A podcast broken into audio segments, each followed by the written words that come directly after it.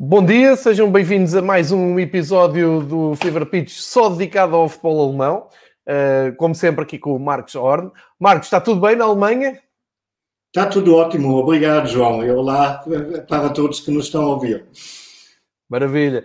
Então, hoje vamos ter aqui uma pauta uh, muito diversificada. Vamos falar pela luta do título, vamos falar dos recordes do Bayern, Leipzig, Mainz. Vamos falar também de uh, polémica numa carta do, do Schalke, já nos vais contar tudo sobre isso. Um possível interesse do Leverkusen no Florentino. Vou também passar rapidamente também pela segunda divisão, porque ainda falta o Hamburgo jogar e os dois primeiros não ganharam, para variar. E vamos falar da Taça da Alemanha, que vai regressar esta semana. A Alemanha está estável já no seu regresso ao futebol, não só na Bundesliga, na, na, primeira divisão, segunda e terceira, e agora vai meter também a, a taça da Alemanha, e portanto o Marcos vai-nos aqui ajudar a perceber como correu esta jornada 30 do campeonato alemão, do campeonato principal, e vai-nos contar todas as curiosidades que queremos saber do futebol alemão. Deixa-me só tirar aqui uh, a melhor configuração também para quem nos segue em direto no YouTube. Uh, dou desde já os bons dias ao, ao Rui, ao Paulo Pinto, que nos estão a seguir, e depois a quem nos vai ouvir no podcast durante a semana. Aliás, todas, todas as pessoas que ouviram o último podcast e deixaram algumas uh, mensagens e comentários no Twitter, queria, queria agradecer uh, também estarem-nos a seguir dessa maneira. Marcos, sem mais demoras, vamos começar pela luta pelo título. Uh, ou se calhar, uh, para quem está a seguir aqui também no, no, no YouTube, talvez seja mais fácil. Uh, eu tinha preparado aqui os quadros, mostrar primeiro os quadros dos resultados da, desta jornada. Uh, na, ora bem, vou buscar aqui resultados desta jornada da Bundesliga, só para ser mais fácil e também para ajudar aqui o Marcos. Uh, vou recapitular rapidamente, já estão a ver aqui jornada 30, resultados o Friburgo ganhou ao Mönchengladbach de forma uh, surpreendente. O Leipzig não foi além do empate com o último, o Paderborn. O Leverkusen perdeu com o Bayern de Munique, como todos perdem, não é? O Eintracht Frankfurt perde em casa com o Mainz, para grande alegria do Marcos. O Fortuna do Düsseldorf empatou 2-2 com o Offenheim, continua ali na luta pela manutenção. Dortmund ganha ao Hertha de Berlim por 1-0. Werder Bremen escorrega eh, forte em casa com o Wolfsburg numa altura em que parecia estar de retoma, foi-se outra vez abaixo. União de Berlim empatou com o Schalke, eh, talvez as duas piores equipas na altura, neste momento na, na, Premier League, pelo menos tem uma, um rasto de não vitórias impressionante. E finalmente o Augsburgo e o Colónia, que também empataram um a um. Posto isto, convido-vos a ver a classificação da, da Bundesliga nada de novo no primeiro lugar. Aliás, o Bayern já, eh, já cheira a título. Na próxima semana, penso que se o Borussia não vencer e o Bayern vencer, já podem ser campeões. O, o Marcos já nos vai explicar.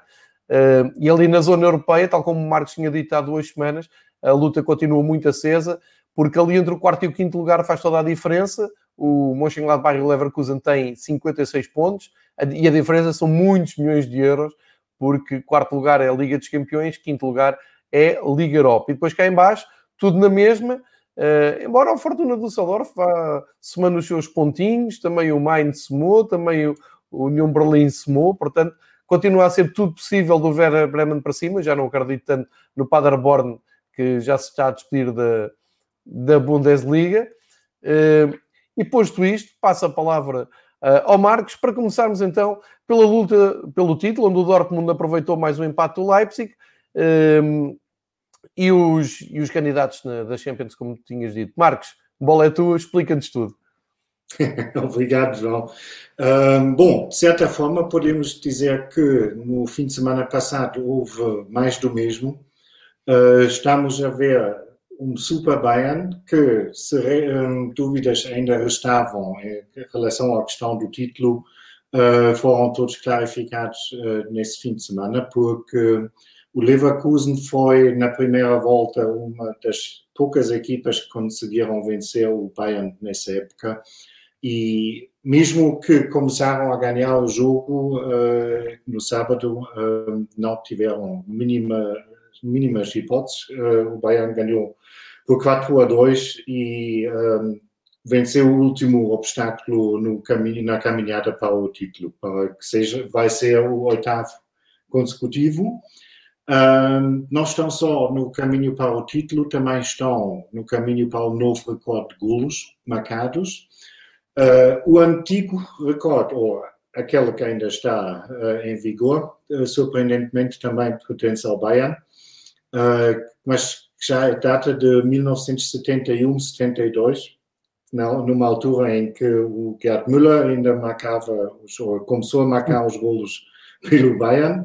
Foram na altura 101 golos, e o Bayern agora, depois de 30 jornadas, já está com 90 golos marcados que por si já é um novo recorde, porque nunca houve uma equipa com esse registro depois de uh, eh, 30 jornadas. E o 30 também se aplica ao Lewandowski, uh, o golo dele uh, em Leverkusen foi o trigésimo dele na Bundesliga nessa, nessa época.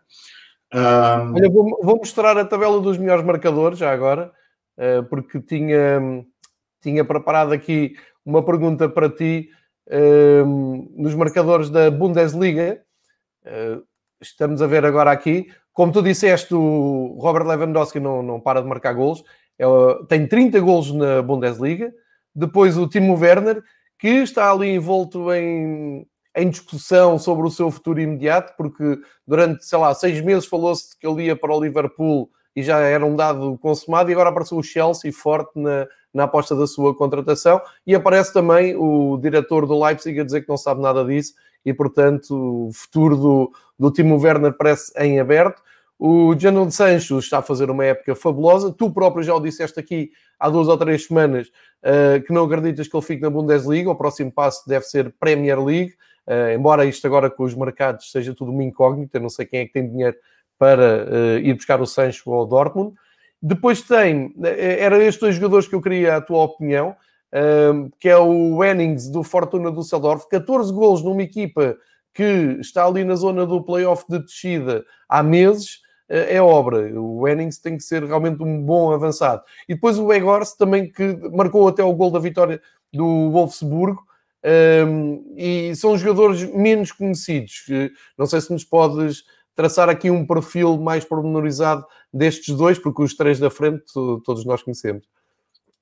Sim, é verdade, e principalmente em, em relação ao Hennings, tem que se ver, o Fortuna Düsseldorf marcou na totalidade 33 golos. Portanto, uh, o Ruben Hennings quase marcou metade, uh, metade dos golos, uh, que vai, vai, ser provavelmente caso que eles deixem, o que não está completamente fora da, das possibilidades, vai ser complicado mantê-lo na equipa. Uh, já no, é um ponta de lança, Marcos. É, é um jogador ponta de lança a, antiga, é um novo. Sim, é. é.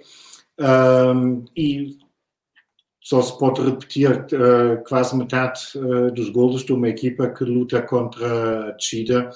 Uh, obviamente, diz muito sobre a qualidade dele. Um, em relação ao Weghorst, já não é tão surpreendente 12 golos numa, numa equipa como o Wolfsburg, que joga, apesar de não sempre com sucesso, mas uh, joga um futebol bonito, joga com, um, com sistemas mais ou menos definidos. Um, acho que é muito mais salientar os 14 golos do, do Hennings. Hennings. Então vamos voltar aos recordes do, do Bayern. Estavas a falar dos gols marcados do Bayern, absolutamente impressionante. Eh, que recordes mais é que o Bayern pode bater? E eh, se é verdade ou não, para a semana o Bayern, numa conjunção de resultados favoráveis, já pode festejar o título. Sim, embora que é só vai ser a confirmação daquilo que todos já, todos já sabemos. Eh, é só uma questão se já será na próxima ou na, na jornada seguinte, porque temos que nos uh, lembrar, já só faltam quatro jornadas. Um, portanto, o espaço de manobra para as equipas fica cada vez mais limitado, um, o que depois também interessa muito para os lugares uh, a seguir, porque o Dortmund uh, foi a única equipa que conseguiu ganhar uh, nos lugares a seguir, ou na, na, luta pela, pela Champions, digamos. Um, o que salientar também que, outra vez, só tivemos duas equipas da casa a vencer os jogos, e já falámos várias vezes sobre isso. A tendência um, mantém-se, não é? Mantém-se, mantém-se. O recorde uh, desde do, do reinício está em três vitórias de equipas da casa. E Incrível. o Dortmund, de certa forma, foi o grande vencedor nesse fim de semana, porque nas entre as equipas que lutam pela Champions, um, foi a única que conseguiu uh, ganhar. O, eu acho que está fora a questão que o Dortmund está na Liga dos Campeões no próximo ano.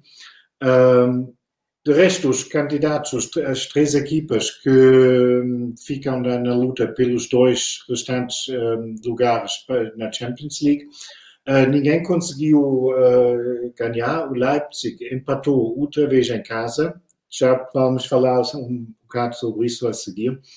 Uh, o Leverkusen perdeu e o Gladbach também perdeu de alguma forma, como tu disseste, surpreendente em Freiburg porque se tu queres ir para a Champions, uh, devias pelo menos não perder em Freiburg.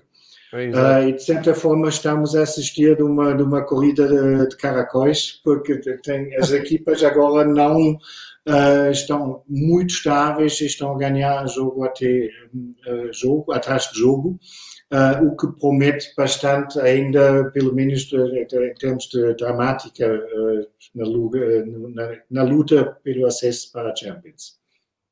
Certíssimo. Uh, e, e, aqui nessa luta está o, o Leipzig, RB Leipzig, uh, que prometeu muito, não é? Eu tinha prometido muito, pelo menos a primeira volta.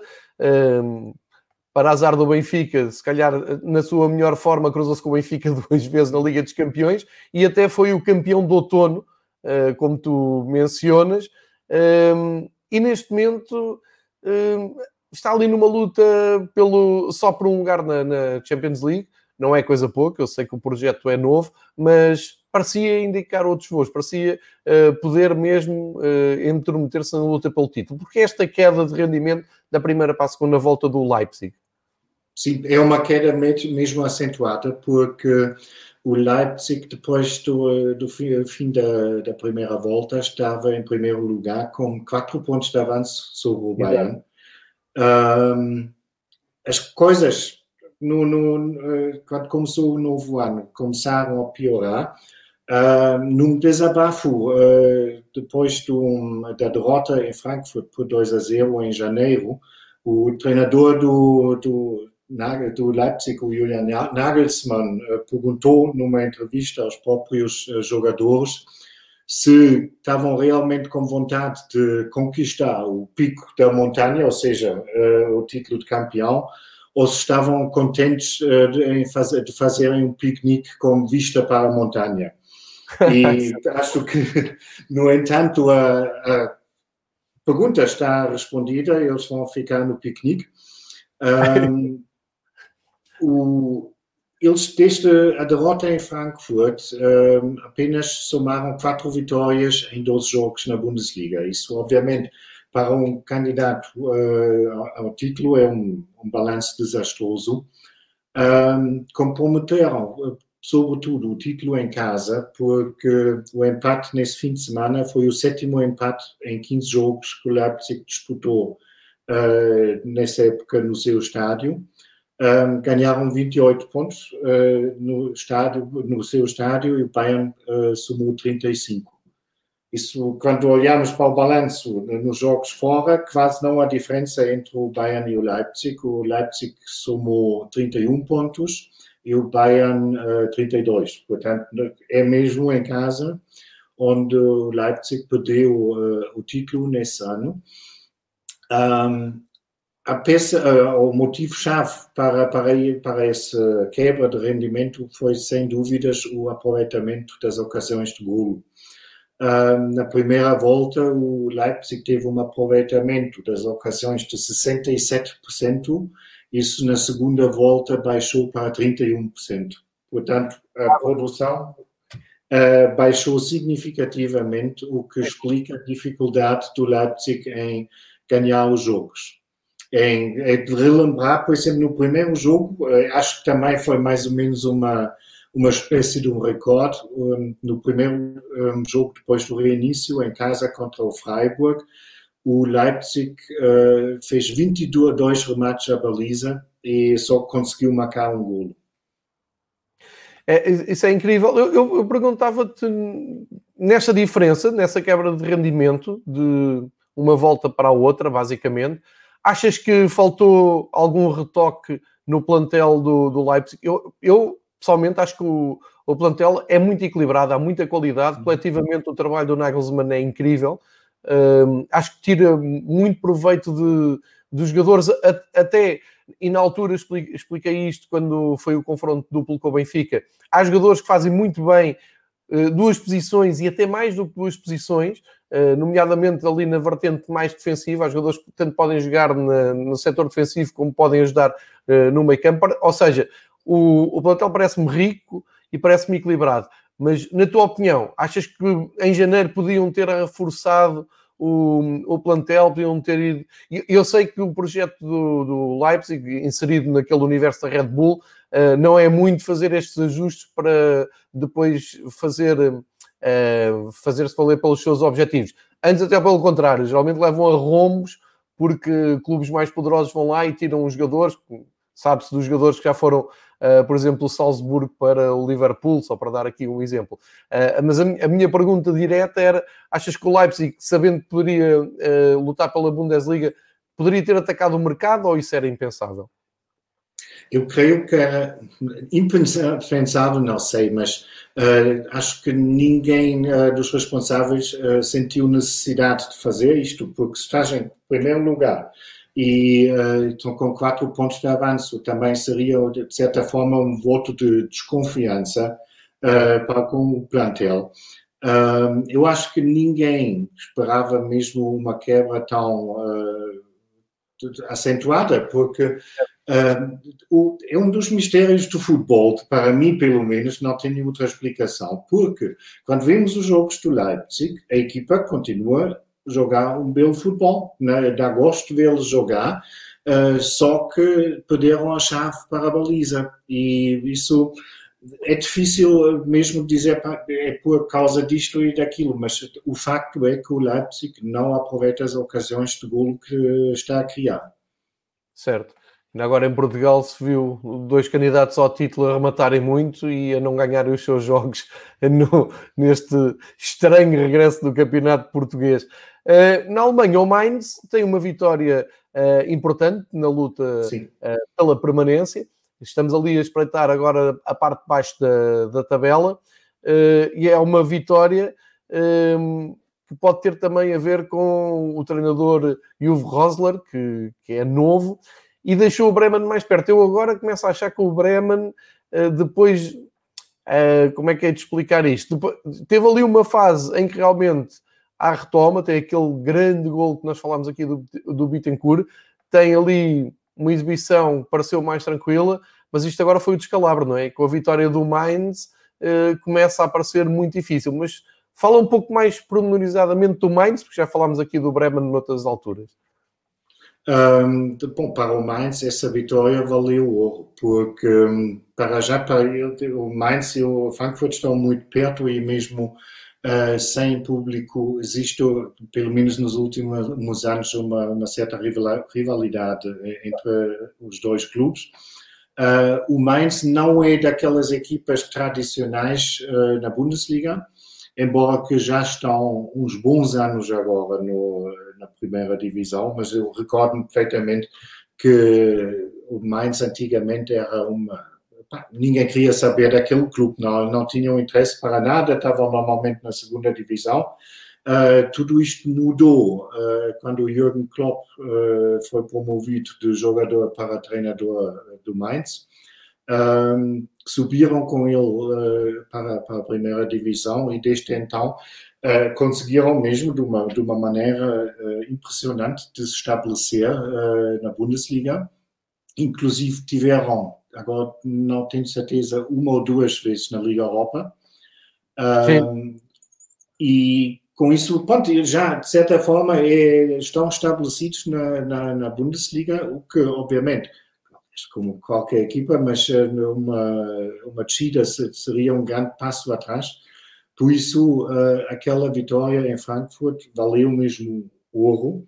E ainda por cima, como o Bremen uh, perdeu e o Düsseldorf outra vez não conseguiu um, ganhar, o, o, treinador, como tu mencionaste, o Düsseldorf, é agora o, o Vrösler, que aparentemente está a fazer um bom trabalho, um, só que em 11 jogos, agora o Düsseldorf um, empatou sete vezes, o que obviamente é, é, bonito por um lado, porque tem uma, uma data de jogos sem poder, uh, mas também todos nós conhecemos aquela uh, regra antiga, mais vale uh, uma vitória e uma derrota do que dois empates, não é? Porque uh, tens, no final do dia tens mais pontos do que sempre como os...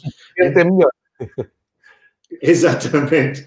Um, apenas perderam realmente duas vezes com o Rösler naqueles uh, 11 jogos, mas vamos ver. Um, eu quase estou inclinado a dizer que, muito provavelmente, uh, daqui a quatro jornadas, um, os últimos três lugares vão estar exatamente com, ocupados pelas uh, equipas que estão lá no momento. Como, outra vez, o União Berlim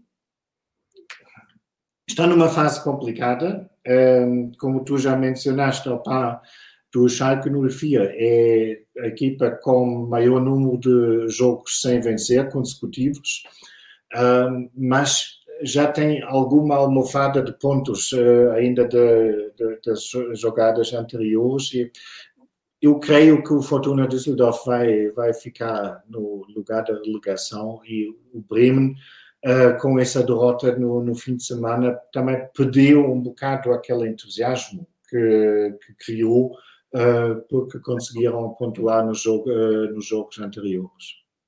Portanto, para ti, um, ali na descida, o, e recordo que o 16, o antepenúltimo, não desce diretamente, vai ter que jogar um playoff a duas mãos com o terceiro classificado da segunda, da segunda Liga Alemã.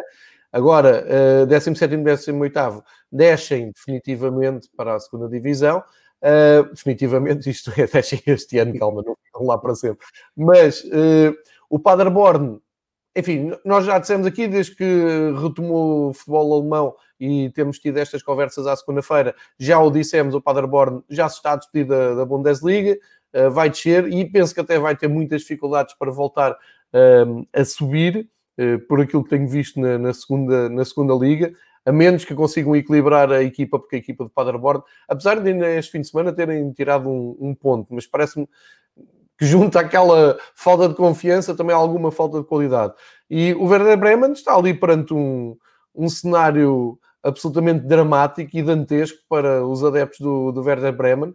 Uh, suponho que uh, os adeptos do Hamburgo e do Stuttgart estejam a esfregar as mãos que foram muito gozados na altura em que caíram, então estão com muitas dificuldades em subir, mas uh, mais uma vez a Bundesliga pode uh, aqui produzir uma, uma surpresa, chamemos-lhe assim, porque tu, se calhar no início da época, e lembro-me de ter falado contigo por acaso sobre isto no início da época, mas olhando para os clubes da primeira divisão, se calhar apontávamos mais uh, ao União de Berlim, ao Paderborn para descer e ao, ao próprio Augsburg ali com algumas dificuldades e de repente tens aqui um Werder Bremen, clube absolutamente histórico, uh, caminho da segunda divisão.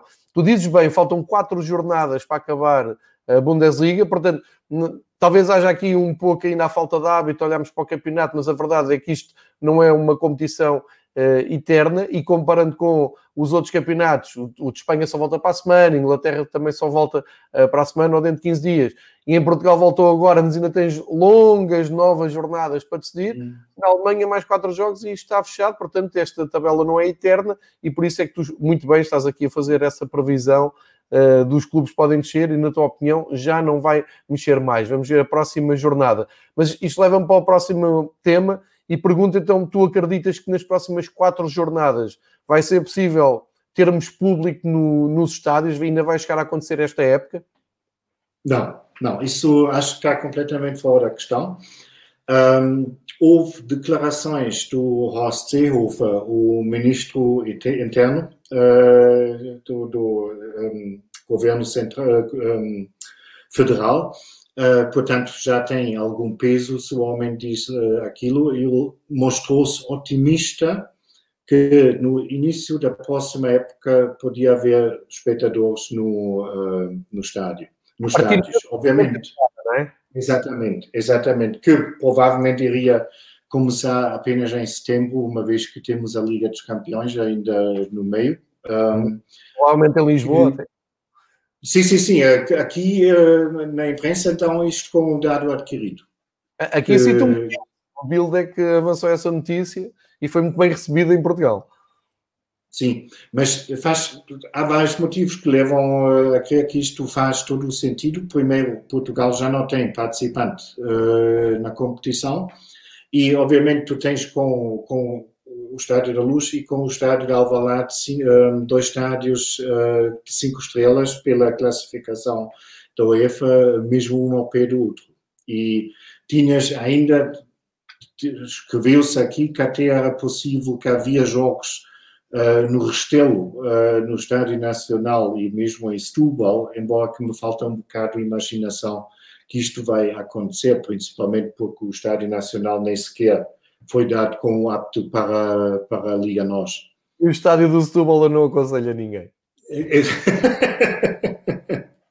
não, mas só estou a relatar o que li hoje aqui nos jornais na Alemanha, uh, mas ninguém tem dúvidas que vai, os jogos serão em Lisboa.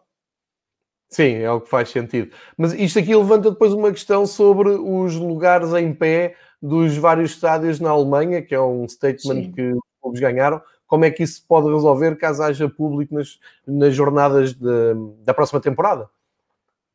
Isso é uma grande dor de cabeça para muitos adeptos. Como tu sabes, existe na Alemanha muito aquela tradição, ou quase culto, de ver os uh, jogos de pé. Muitos uh, grupos organizados de adeptos fizeram disso mesmo uma bandeira de batalha e conseguiram, de facto, que em todos os estádios da, estádios da primeira e segunda divisão existem bancadas uh, destinadas mesmo uh, para o público de pé que só nas competições europeias depois são transformadas em lugares sentados, porque tanto na Champions como uh, na Liga Europa não estão permitidos os lugares de pé.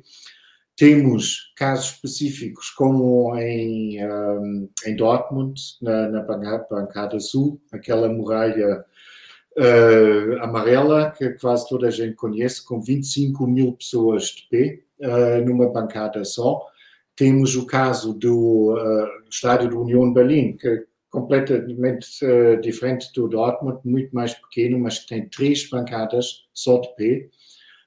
Um, isso vai ser um assunto que ainda vai, vai criar alguns problemas, no sentido que eu não consigo imaginar que os lugares de ou as respectivas pancadas vão ter público tão rapidamente, simplesmente pelo motivo que é muito mais complicado uh, manter a distância social uh, numa dessas pancadas do que numa bancada com lugares individuais, em que se diz, olha, meus amigos, dois lugares ficam livres e depois o próximo será ocupado. Isso um, vai ser um problema para de debate que nos vai preocupar de certeza durante a próxima época, caso que isso já seria um sinal muito positivo, uh, seria possível ter uh, jogos outra vez, pelo menos com, sei lá, um terço ou até metade da lotação uh, dos estádios.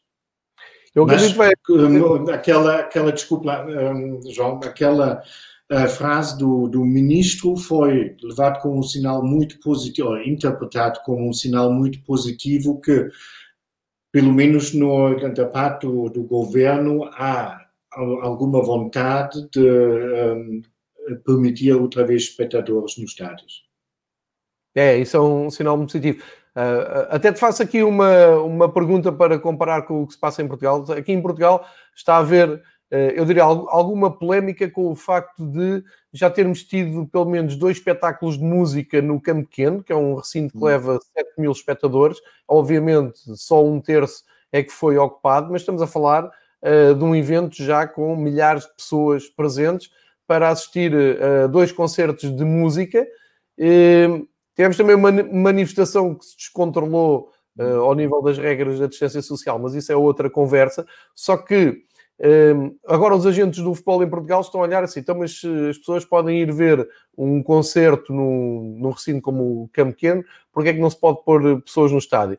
Uh, mas muito sucintamente não se pode porque os clubes aceitaram estas regras e eu acho que era o mínimo básico para aceitar voltar ao futebol.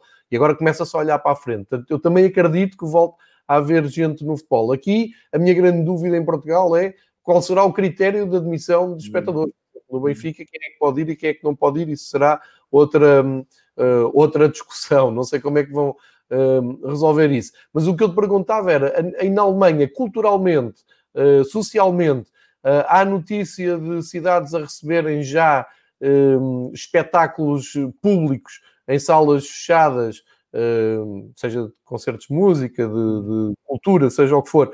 Isso já acontece ou não tens esse termo de comparação como nós temos tido aqui em Portugal? Não, ainda não acontece, João. Um, e se a memória não me é falha, está tudo uh, proibido até finais de outubro.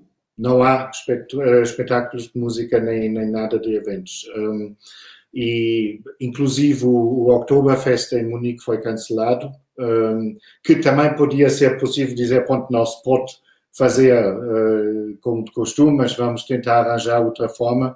Foi tudo cancelado. Por isso e tens nos concertos, tens a Cavante, que estamos a falar de recintos fechados, não é? Porque num estádio de futebol, pelo menos, estás ao ar livre, mas um, tudo isto, tenho certeza absoluta que vamos falar muitas vezes sobre essas questões, porque uh, começa exatamente como tu já disseste, o Benfica tem quando juntas Red Pass e uh, Corporate Seats, tem uh, uns 55 mil bilhetes quase vendidos para toda a época.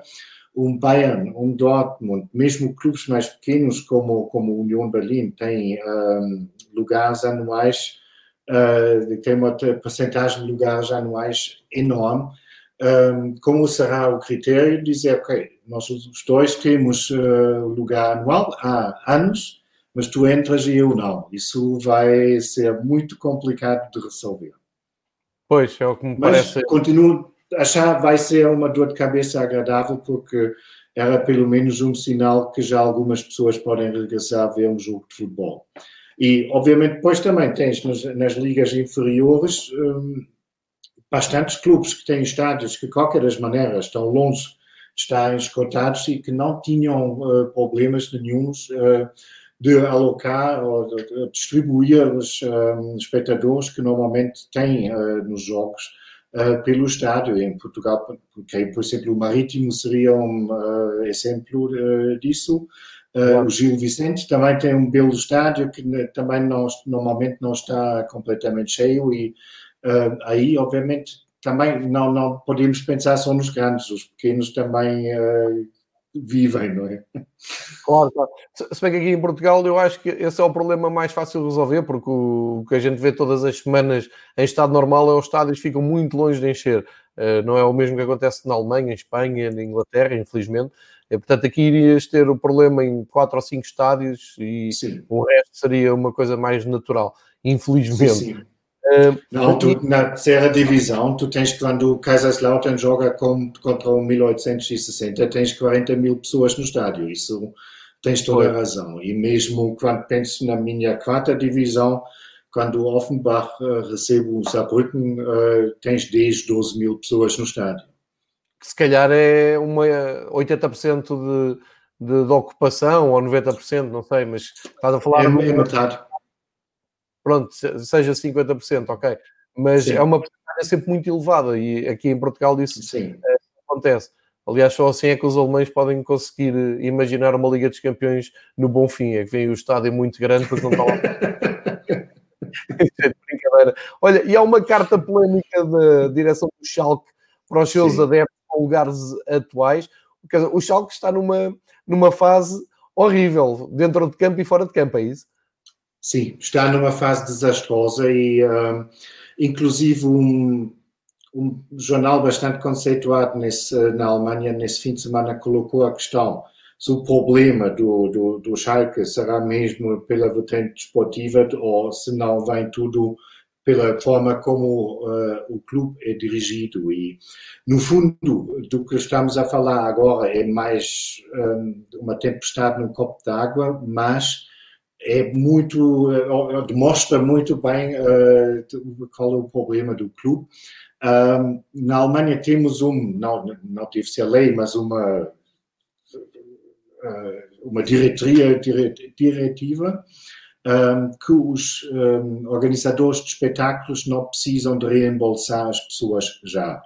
Um, que faz todo o sentido, porque se tu também estás ligado a essa área, se os promotores de concertos tivessem que reembolsar agora tudo, fechavam todos, uh, todas as portas e nunca mais havia concertos. é, está a usar e... muito de conseguires, se, se fores, uh, se tiveres comprado um, um, bilhete para um festival, para um concerto uh, deste ano, ser válida, válido para o próximo ano, porque se está a tentar adiar e fazer. Portanto, sim, só para explicar essa tua, um, essa, essa, tua linha de pensamento faz todo o sentido sim. e aqui o Raquel também se está a seguir. E na Alemanha fizeram a diretiva que as empresas podem, tanto, portanto, promotores de concertos ou clubes de futebol, podem dar um voucher que é válido até final de 2021. E só depois, se não aproveitaste o voucher, então no início de 2022 podes pedir o teu dinheiro de volta. Portanto, o que o Schalke fez foi escrever uma carta a todos os uh, adeptos com lugar anual e dizer, meus amigos, uh, os, uh, as regras são essas. Caso que vocês querem o dinheiro antes, tem que nos enviar um comprovativo porque precisam agora de dinheiro. Ah, tem que justificar é, porque é que era dinheiro. Exatamente. exatamente. E então agiram completamente conforme a lei, mas obviamente é uma falta de sensibilidade uh, brutal como vou comunicar com os meus adeptos, dizer para se queres qualquer coisa, se faz favor, manda lá os comprovativos, que és pobre, ao fim e ao cabo, não é? Um, isso, Tenho fome, quero o meu. Quero exatamente. Meu... Fome, ah, não. manda provas. Isso foi um desastre comunicativo para, para o clube. Houve um, como se hoje em dia diz, um shitstorm nas redes sociais, que foi mesmo, não foi brincadeira. O clube uh, já ainda pediu desculpa no no mesmo dia em que a carta foi publicada, só que o leite já estava derramado, não é? E é, fica na, naquela uh, conjuntura da imagem que não ganham a uns jogos, uh, as coisas correm mal e tinham uh, já uns meses atrás uma grande polêmica quando o dirigente máximo do Schalke fez uma piada que foi puramente racista quer dizer, o Schalke está mesmo em águas muito controladas nessa, nessa época. Estão descontrolados neste momento. Sim, Sim. senhor. Schalke é por, também uh, tem um estádio chamado Gelsenkirchen, não é fácil de nós aqui dizermos, equipam de azul. Enfim, a coisa não está fácil para o Schalke. Uh, e o Porto ganhou lá a Liga dos Campeões. Uh, entretanto, fala-se aqui de, uma, de um possível interesse do Leverkusen no Florentino, jogador do Benfica. Uh, por falar em coisas conturbadas, o Benfica também está uh, uh, ferro e fogo. o Florentino é um dos jogadores que perdeu espaço na, na equipa. não sei agora se com este regresso, com este, eu diria, esta falsa partida no regresso ao Benfica, não sei se, no, se o Bruno Lage não vai ter que rever o seu make-up e não vai ter que voltar a olhar para o miúdo uh, formado no Seixal. Mas a verdade é que o Florentino, quando foi chamado à equipa principal do Benfica, mostrou qualidade, sem dúvida nenhuma. Uh, no ano passado, por esta altura, por esta altura não, um pouco mais atrás, na reta final do campeonato foi essencial. Uh, uh, parecia valeu-lhe rótulos pela Europa fora, lembro-me de chamarem uma espécie de cantê do Benfica, por aí fora. E, portanto, não me admira que na Alemanha estejam interessados. Como é que o Florentino poderia encaixar no Leverkusen e como é que achas que nasce este, este interesse do Bayern pelo Florentino? Bom, é um alegado interesse porque ninguém, obviamente, o Bahia disse que estavam interessados. Hum, eu creio que isto é não é não passa de ser especulação da imprensa. Não não faço ideia como surgiu. Uh, foi repetido como é normal por vários órgãos de comunicação. Um, mas eu, sinceramente, olhando para a cláusula do, do Florentino, Uh, mesmo se digamos, ok, agora em termos de pandemia, pandemia tem que baixar para metade. Claro. eu acho que 50 ou 60 milhões estaria completamente fora da realidade do Leverkusen. E creio mesmo se tivessem o dinheiro, não iriam uh, gastar num jogador só.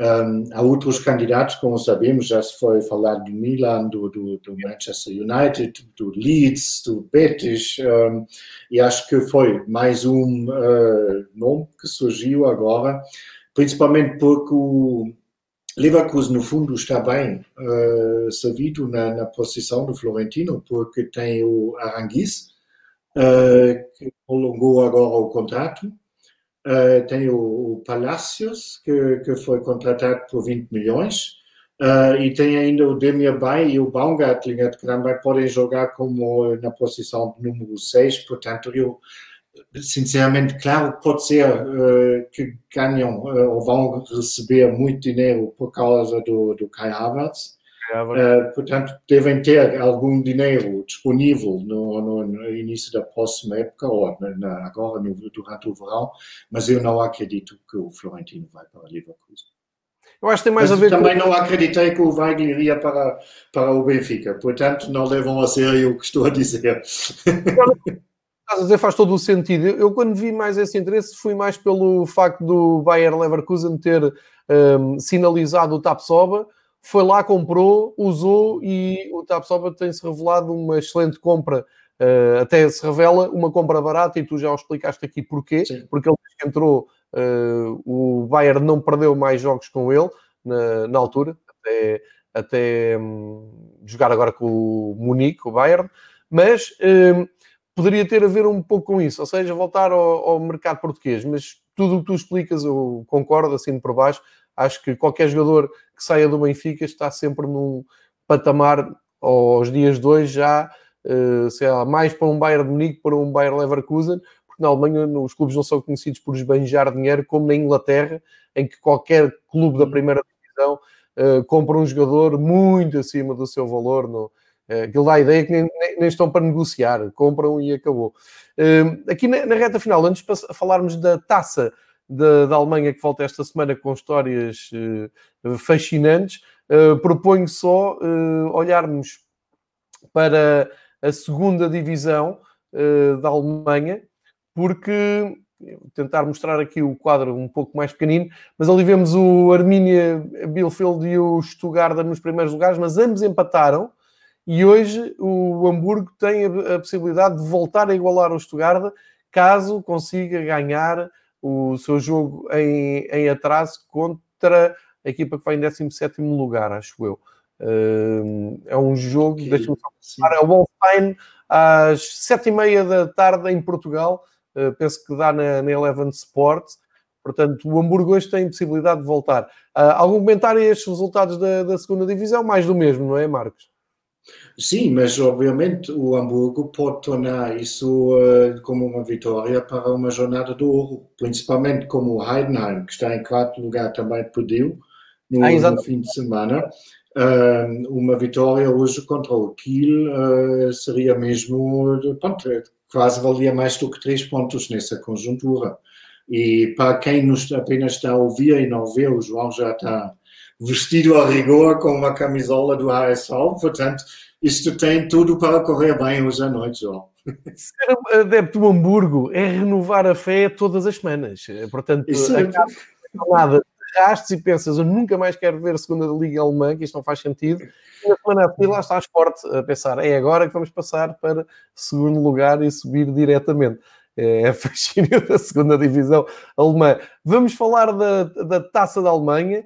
Uh, a taça da Alemanha, que é da Federação Alemã, uh, em português é DFB Pokal, é assim que ela nos aparece escrito. O, o Marcos depois uh, fará a tradução para alemão como deve ser. Eu tinha aqui o quadro de jogos, já estamos nas meias finais, as meias finais jogadas apenas e só a uma mão, não há cá essas modernidades como tivemos em Portugal há uns anos para cá, para uh, minha pena. Ou seja, fala-nos tudo sobre estes dois jogos, um no dia 10 de junho, Uh, não liguem este horário, este horário é, foi da Astro, foi o, o, gráfico que eu encontrei. Uh, eu penso que os jogos são às 13h45 ou às 2h45 Portugal. Uh, portanto, tem estes dois jogos, um não precisa de grandes apresentações, é o Bayern contra o Eintracht. Uh, a verdade é que o Eintracht Frankfurt nos últimos anos anda sempre nestas fases da taça, chega mesmo à final e até já conquistou.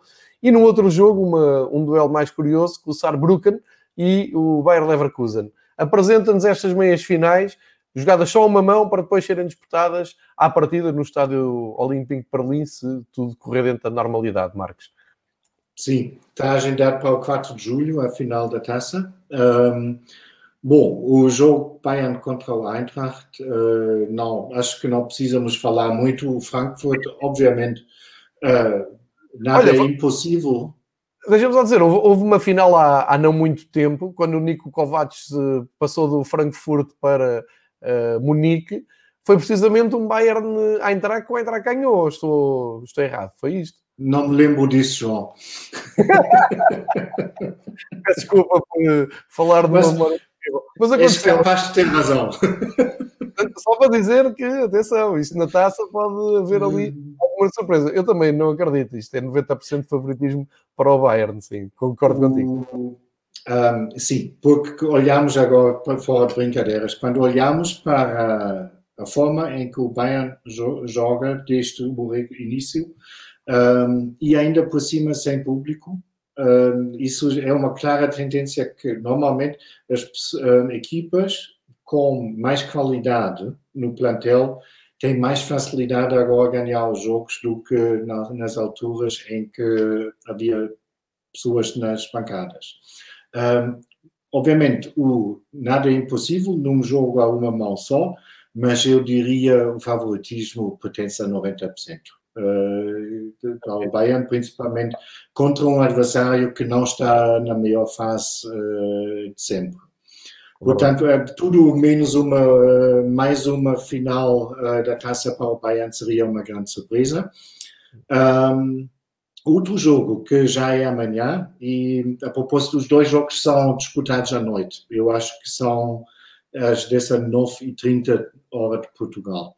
Ah, ok. Um, o, Saarbrücken, obviamente, é a equipa sensação uh, dessa edição da, do DFB Pokal, tu dizeste isso perfeitamente há pouco, uh, o, porque pronto, vem da quarta divisão, não é normal uh, uma equipa da quarta divisão estar na, na meia final da taça. já eliminaram duas equipas da primeira divisão, Uh, para recordar o caminho até a meia final do, do Saarbrücken, eliminaram o Regensburg da, da segunda, depois ganharam 3 a 2 ao Colônia, uh, voltaram, eliminaram uma equipa da segunda divisão, o Karlsruhe, por 5 a 3 depois de grandes penalidades, e nos quartos de finais eliminaram o Düsseldorf da uh, primeira divisão, outra vez depois de grandes penalidades por 7 a 6. Isso foi mesmo impróprio para cardíacos aquele jogo, principalmente porque acho que todos... Deu para Portugal. Ah, sim? Deu, deu, deu. Na, acho... uh, não sei se na Eleven na Sport TV, mas eu lembro-me de ver o jogo. Hum, sim, porque eu... acho que todos que não eram adeptos do Düsseldorf torceram, obviamente, uh, pela equipa da quarta divisão e eh, foi mesmo dramático o jogo. Um, eu antes de falarmos um bocado sobre a história do Saarbrücken, que é muito curiosa, um, em relação ao jogo amanhã, uh, obviamente isto vai ser uma luta completamente desigual, porque o Saarbrücken não joga uh, desde finais de fevereiro, início de março, uh, não disputou um único jogo. E o Leverkusen está agora já após cinco jornadas da Bundesliga com um belíssimo ritmo de competição. Um, isso custa imaginar outro resultado do que uma, uma vitória mesmo por uma grande margem do, do Leverkusen. Isso é muita pena e um, eu tenho principalmente muita pena dos adeptos do Saarbrücken porque numa equipa dessa dimensão, uh, dimensão eu consigo me colocar muito bem no lugar deles porque o meu clube uh, é mais ou menos a mesma coisa se penso que o, que Kickers Hoffmann agora estaria nas meias finais da taça, eu não podia estar presente. É, uma, é mesmo é horrível a ideia. Eu tenho muita pena uh, dos adeptos do Saarbrücken. Já estamos a ver o estádio antigo deles. Sim, e, um, para fazeres exatamente essa apresentação para quem nos vê e para quem nos ouve, uh, porque uh, devo-te dizer que na altura ainda houve aqui algumas matérias sobre o Saarbrücken no, nos jornais portugueses, umas coisas pequeninas, umas curiosidades, uma, uma apresentação. Todos os anos há sempre uma equipa uh, nestes campeonatos de top que uh, surpreende na, depois na taça, de, na taça nacional e uh, nada melhor do que tu nos explicares o, um pouco da realidade e, e deste Saarbrücken para conhecermos um pouco melhor antes do jogo da manhã. Um, para entender aquela, aquele papel desportivo que o, o Saarbrücken tem, temos que recuar um bocado um, na história do, do, do, próprio, da própria região, porque o Saarland, eu não sei bem se a tradução para português é Saar, ou não sei, por isso vou chamar Saarland, um, é o Estado federal mais pequeno da Alemanha. Uh, está situado diretamente na fronteira da, com a França, perto da cidade de Nancy e também de Luxemburgo. Uh, o Estado nem um milhão de habitantes tem, portanto é mesmo um Estado pequeno. Um, depois da Segunda Guerra, o estatuto da, da, região não ficou definido durante mais que uma, uma década. Uh, o Saarland fez parte da, da, zona de ocupação francesa, um, e, mas não, nunca pertencia à França, mas uh, ganhou quase o estatuto de um, uh, de um Estado independente, com uma cidadania e uma moeda até própria. Uh, o Salat participou nos Jogos Olímpicos de 1952 e também na qualificação para o Mundial de Futebol em 54. Isto tudo para dizer que o FC Saarbrücken, que foi fundado em 1903, portanto é um clube bem antigo, Uh, participou em 1955 uh, eh, na Taça dos Campeões Europeus, como representante do Saarland. Eles, antes, de, como digo, na, depois da Segunda Guerra, isto foi uma, um vai-vem. Eles, em 48, participaram na segunda divisão uh, francesa como convidado até conseguiram subir, mas depois não foram admitidos na, na primeira divisão, como porque só tinham o estatuto uh, de equipa convidada. Uh, mas em 55 voltamos ao que queria dizer é que, que, participaram mesmo na primeira edição da Taça dos Campeões. jogaram só uma eliminatória, mas conseguiram a proeza de ganhar por 4 a 3 eh, na primeira mão ao AC Milan em pleno San Siro. O problema foi que depois perderam a, segunda mão por 4 a 1 e ficaram no caminho. Mas isso obviamente ninguém os tira, são, é uma equipa com história europeia. Um, por curiosidade, na, o representante da Alemanha nessa primeira uh, edição da uh, Taça dos Campeões foi o Rot-Weiß Essen, que é outra equipa que hoje em dia joga na quarta divisão. Um, eles depois um, havia, havia um, um, referendo em 1955 também, em que 67% da população uh, votou a favor da integração uh, do Saarland ou da região uh, na República Federal da Alemanha. Foi consumado dois anos mais tarde, em 57, e desde então o Saarbrücken pertence uh, oficialmente outra vez uh, ao futebol na Alemanha. Um, fizeram parte uh, da primeira edição da Bundesliga em 1963, que foi na altura um campeonato de 16 equipas. desceram logo depois da primeira edição da Bundesliga. Um, tenho que ver agora um bocado, porque isso não sei tudo de cor. Um, um, apenas voltaram em 76 para a primeira divisão por duas épocas e jogaram mais uma em 85 e em 92. Portanto, em soma, ficaram cinco épocas na, na primeira divisão. Um, em 2005, um, desceram para a quinta divisão e agora desde 2015 estão de volta para a quarta divisão. Portanto, é um clube com um, pode, é o costume, uh, é um, uh, soube desportivamente problemas financeiros, etc, etc, e agora estavam presos por muito tempo numa quarta divisão que é muito complicado sair, porque até o ano passado os campeões não podiam subir automaticamente, porque havia mais uh, quartas divisões do que lugares para a subida. Ah, é um, Exatamente, exatamente. Isso agora ficou meio resolvido. O, o Saarbrücken está, na, um, quando o campeonato foi uh, interrompido, estava em primeiro lugar e vão agora subir para a terceira divisão estão longe dos tempos complicados em que não havia dinheiro, porque ele tem, eles têm um patrocinador, é um empresário de uma cadeia uh, de hotéis. Aliás, tu vês é logo uh, no campo esquerdo daquilo, daquela imagem que tu uh, estás a mostrar. O Victor, que é uma cadeia de. Se quiserem lá ir, é o site oficial. Exatamente. O Victor's é uma cadeia de hotéis de luxo, que inclusive também tem um hotel em Malveira da Serra. E o, o, o, presidente do, do Saarbrücken, uh, o Hartmut Ostermann, é o dono daquela cadeia. Tem outros negócios ainda, mas está a injetar bastante dinheiro há, há muitos anos no clube e só agora conseguiram regressar pelo menos para a terceira divisão. Tu antes já tinhas mostrado o antigo estádio, o Ludwigspark. Não é, Marcos? O estádio é este, não é? É o... Um, que está na, na, nessa imagem, exatamente. Mas, mas estádio, é? Eu vou buscar.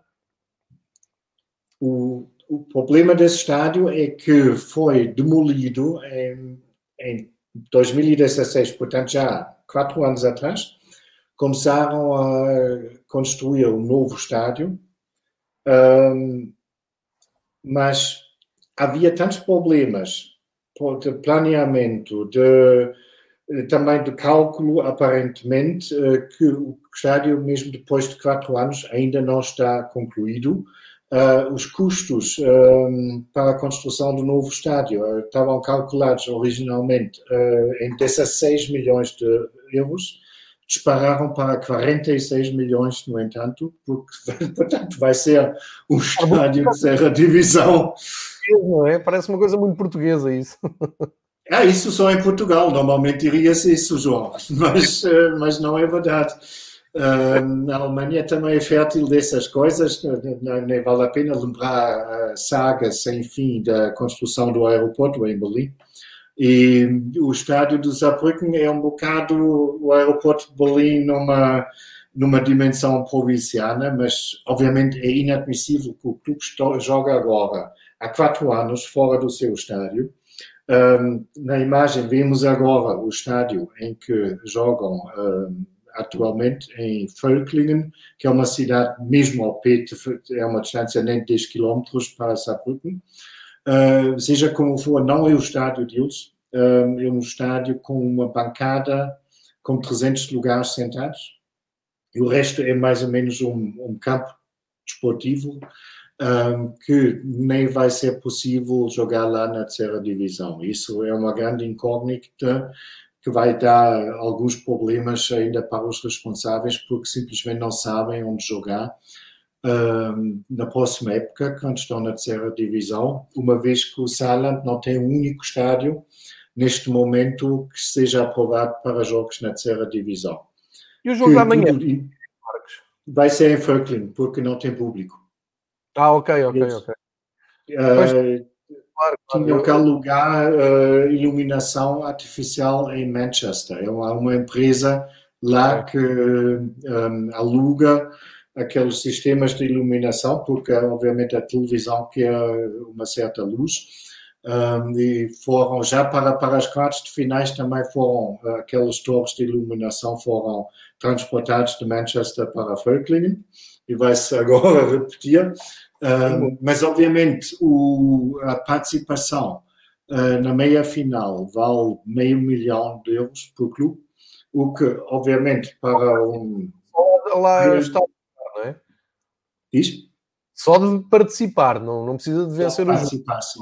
Não, não, não. É prémio de participação, o que, obviamente, não é muito para um Bayern ou mesmo para um Leverkusen, mas para uh, o Saarbrücken é mais do que um orçamento anual. Portanto, eles estão a ganhar muito com, com aquela participação, uh, muito, embora que isto, repito, é uma tragédia para o clube que tem que fazer isto tudo sem público.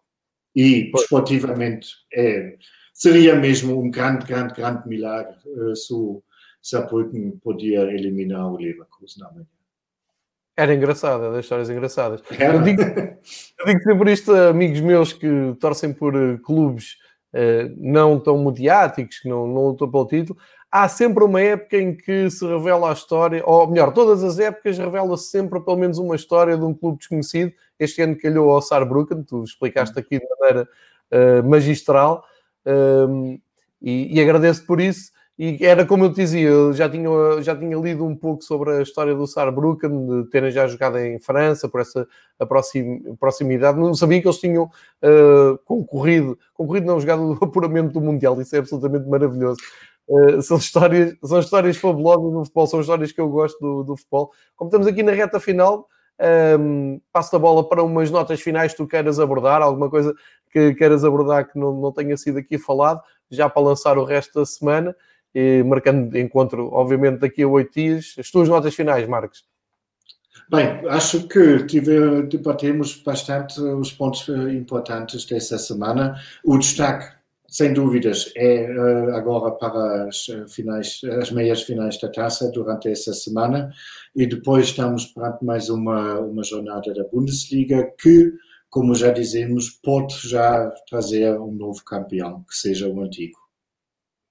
pois vai, vai poder acontecer isso. Marcos, muito obrigado por todas as explicações que deste, nomeadamente obrigado. esta final espetacular sobre o Saarbrücken. De certeza quem nos ouvir e quem nos vir vai olhar amanhã para o jogo de Saarbrücken com outros olhos, ali a torcer pela vitória improvável, altamente improvável do Saarbrücken, mas valeu este contexto, esta contextualização, isto é muito valioso para quem gosta de futebol, para quem segue futebol e neste momento não temos assim também tanto futebol e, portanto, a Alemanha uh, aqui a dar-nos umas boas histórias para, e, e também a motivar-nos uh, e para nos esquecermos também de preocupações com os clubes de cada um e olhar um pouco mais para fora. Marcos, obrigado. Até de hoje, oito dias, aqui no mesmo local, à mesma hora, para mais histórias, se calhar já com um campeão novo, velho, e já com o rescaldo também das meias finais e olhar já para a final da uh, DFB Pocal, como nós lemos aqui em Portugal. Obrigadíssimo, Marcos. Cuida Obrigado, eu. Um abraço para todos. Até a próxima segunda-feira. Obrigado.